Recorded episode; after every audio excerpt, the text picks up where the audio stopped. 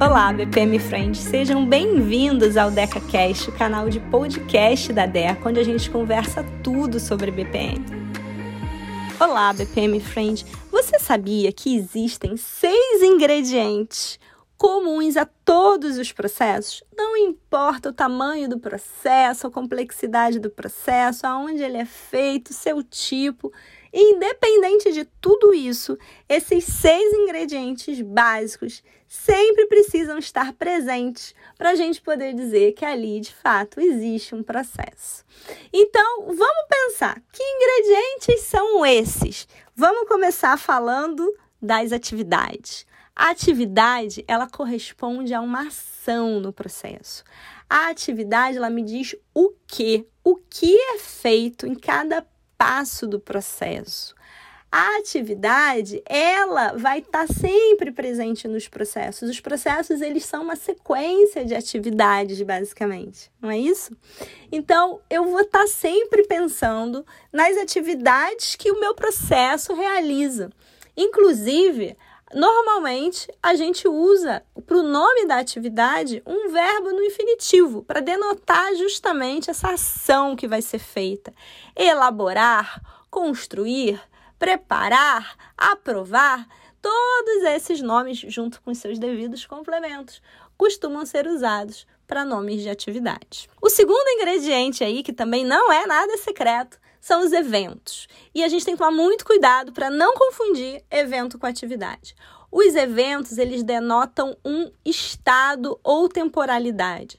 Os eventos são o quando, quando um processo é iniciado, quando um processo é finalizado, quando eu alcanço um determinado estado no meu processo. Os eventos são sempre marcadores de estados ou de temporalidade, certo? Então o evento não vai ter nome com verbo no infinitivo, pelo contrário, ele vai ter nome é, denotando recorrências temporais, como mensalmente, semanalmente, anualmente, ou nomes que marquem estados, documento aprovado, ficha concluída, alguma coisa assim. Combinado?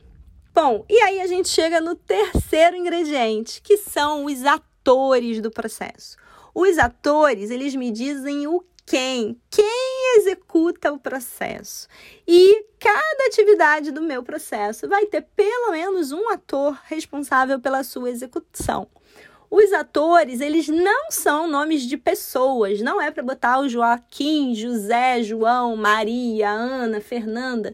Não, nada disso. A gente nunca modela pessoas nos processos porque as pessoas mudam nas empresas, às vezes muito rapidamente, e a gente não quer que os processos fiquem atrelados a um determinado indivíduo, a um CPF. Então a gente modela atores.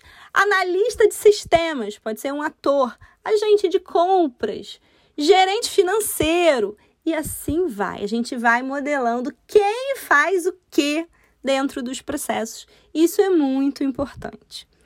A partir daí a gente chega no quarto ingrediente, que são os pontos de decisão do processo.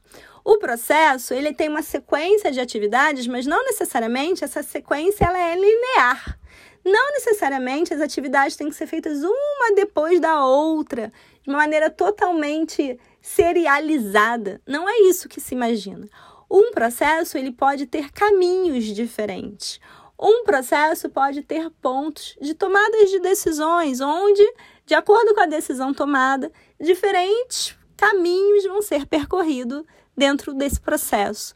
Ou seja, eu tenho rotas diferentes que eu posso seguir no meu processo de acordo com o que eu estou executando ali no meu dia a dia de trabalho. E essas rotas, esses caminhos possíveis e quantos caminhos são possíveis, como é que são as combinações desses caminhos, tudo isso vai ser dito pelo nosso quarto ingrediente aí, que são os pontos de decisão. Combinado? Bom, o nosso quinto ponto de decisão são as entradas, os insumos. Todos os processos têm entradas ou insumos que ele consome. Esses insumos ou entradas podem ser físicos, por exemplo, matérias-primas. Para fabricar o pão, eu preciso de uma farinha. é um exemplo de insumo. Mas esses insumos, eles também podem ser digitais, eletrônicos, como documentos, até mesmo dados, informações. Todos esses tipos de insumos são insumos válidos para um processo. O processo recebe esses insumos e ele, como o próprio nome diz, processa esses insumos para que, através da execução das atividades que estão previstas naquele processo, sejam construídos, gerados os resultados ou as saídas do processo, que é o nosso sexto e último ingrediente aí. Então, as saídas são os resultados, os documentos, os artefatos, os dados, as informações, os materiais que são produzidos ou gerados em um processo, que normalmente tem a ver com aquele produto ou serviço que o processo está entregando para a gente de resultado. Combinado? E aí eu quero deixar uma pergunta final para você, BPM Friend. Como é que tá o seu caldeirão de combinação desses ingredientes? Você está misturando os ingredientes direitinho na hora de fazer o seu processo? Para não perder nenhum episódio do DecaCast, não esquece de seguir no Spotify, assinar no iTunes, marcar as suas cinco estrelinhas, manda seu feedback pelas nossas redes sociais e a gente se fala no próximo episódio.